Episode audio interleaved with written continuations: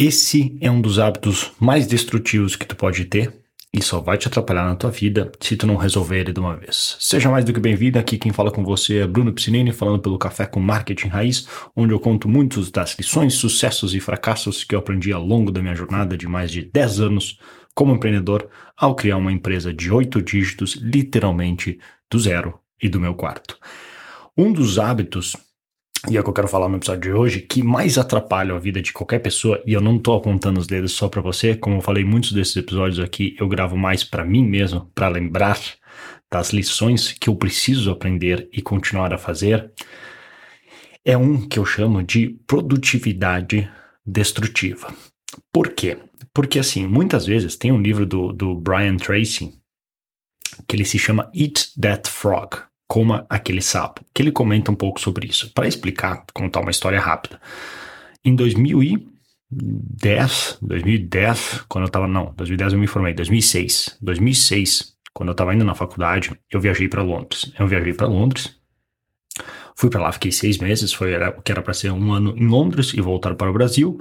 Se tornou seis meses em Londres, é, oito meses, acho que seis meses em Munique na Alemanha, onde eu fiz um estágio de arquitetura, que é o que eu sou formado. Depois fiquei mais dois meses na Itália, que eu fui fazer meu passaporte italiano, e oito meses na, na Austrália.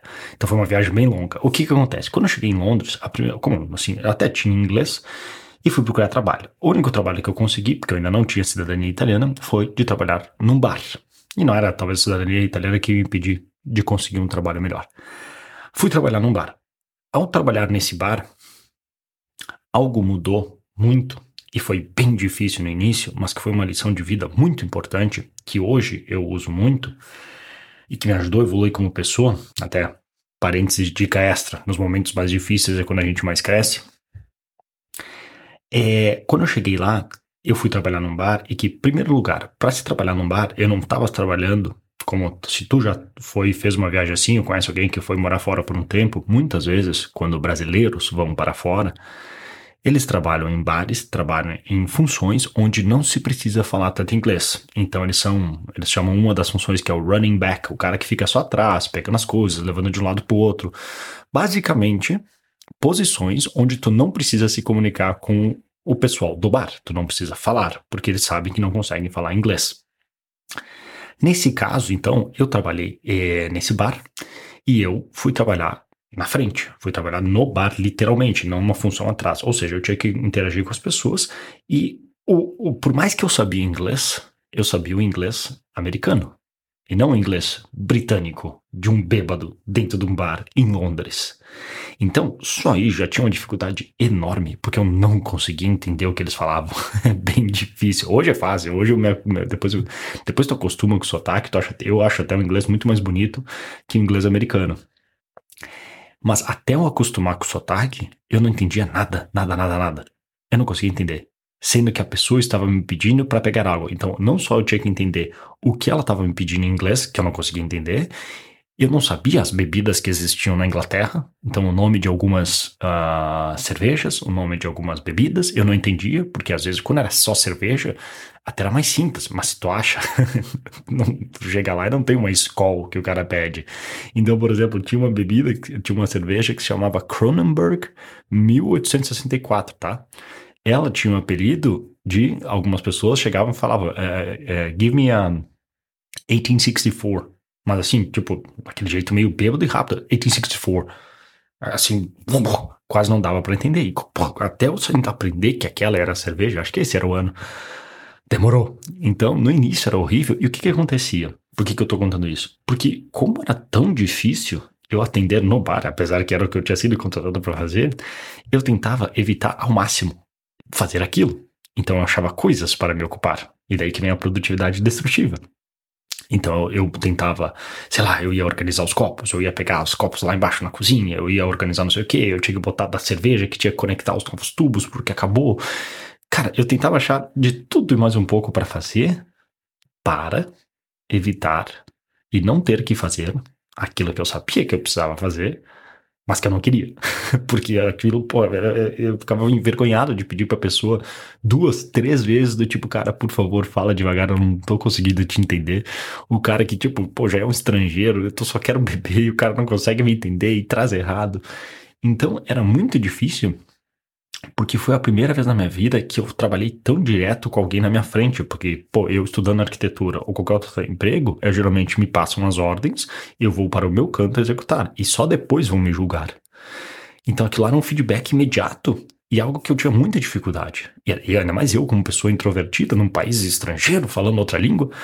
Então, só que, de novo, nos momentos difíceis é quando a gente mais cresce. Então tem que buscar os momentos difíceis. A gente precisa nos desafiar.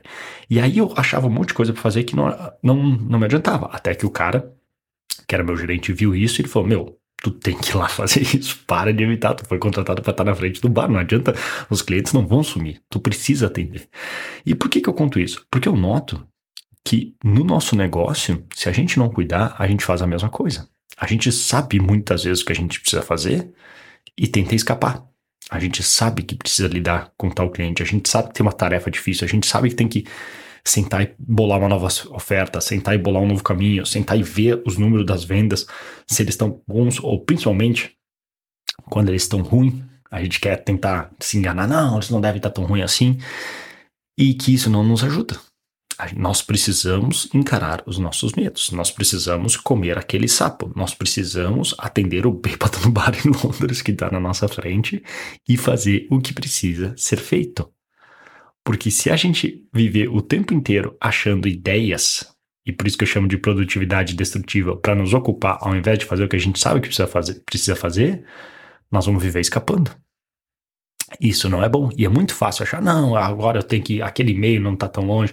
Principalmente achar atividades que não tem, que são de baixa responsabilidade. Ah, mudar não sei o que do site, mudar não sei o que aqui, mudar não sei o que lá. Eu, por exemplo, agora aprendi a, a programar em JavaScript, principalmente, que eu sempre quis. E é interessante porque ajuda, ajudou a resolver umas coisas aqui que eu tava com dificuldade e resolve mais rápido, ter que ficar toda vez passando para outra pessoa. Só que eu tenho que cuidar porque eu posso perder muito mais tempo do que eu deveria de algo que eu não deveria estar fazendo, porque não vale a pena para o meu tempo. Vale a pena pagar alguém, só se for algo realmente simples e rápido. E isso eu posso me convencer facilmente que não, eu tenho que resolver isso porque vai resolver tal e tal coisa e tal coisa e vai melhorar para todos nós aqui da equipe.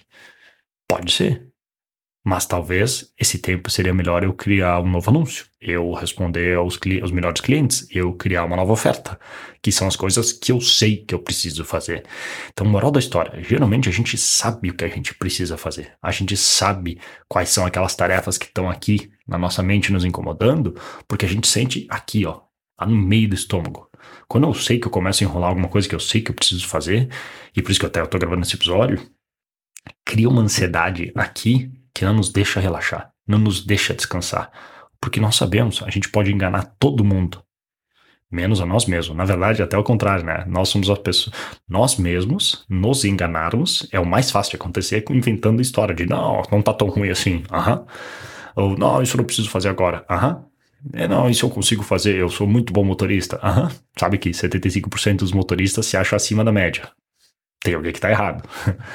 É, então tem que cuidar com isso, tá? Tem que cuidar tem que cuidar e saber quando a gente tem algo que a gente precisa fazer, que tem que ser executado, para de achar desculpas de outras coisas, vai lá, senta e faz aquilo que tu sabe que, que tu sabe que precisa fazer, o sapo que tu tem que engolir para tocar o teu negócio adiante, porque se não fizer isso, o resto não funciona. Então essa era a dica que eu queria passar para você hoje. Espero que você tenha curtido. Se curtiu, pode curtir, compartilhar, deixar uma review, apertar todos os botões, enviar para seus amigos, deixar uma review no podcast, enfim, os botões que aparecerem nessa frente. E se você for profissional empreendedor, visite brunopiscinini.com, p-i-c-i-n-n.com, ou caso seja implantodontista, odontologista.com. Em ambos sites, tu vai encontrar mais treinamentos e dicas gratuitas para te ajudar a conseguir clientes e pacientes pela internet usando marketing digital. Então, vou ficando por aqui. Um grande abraço e até mais.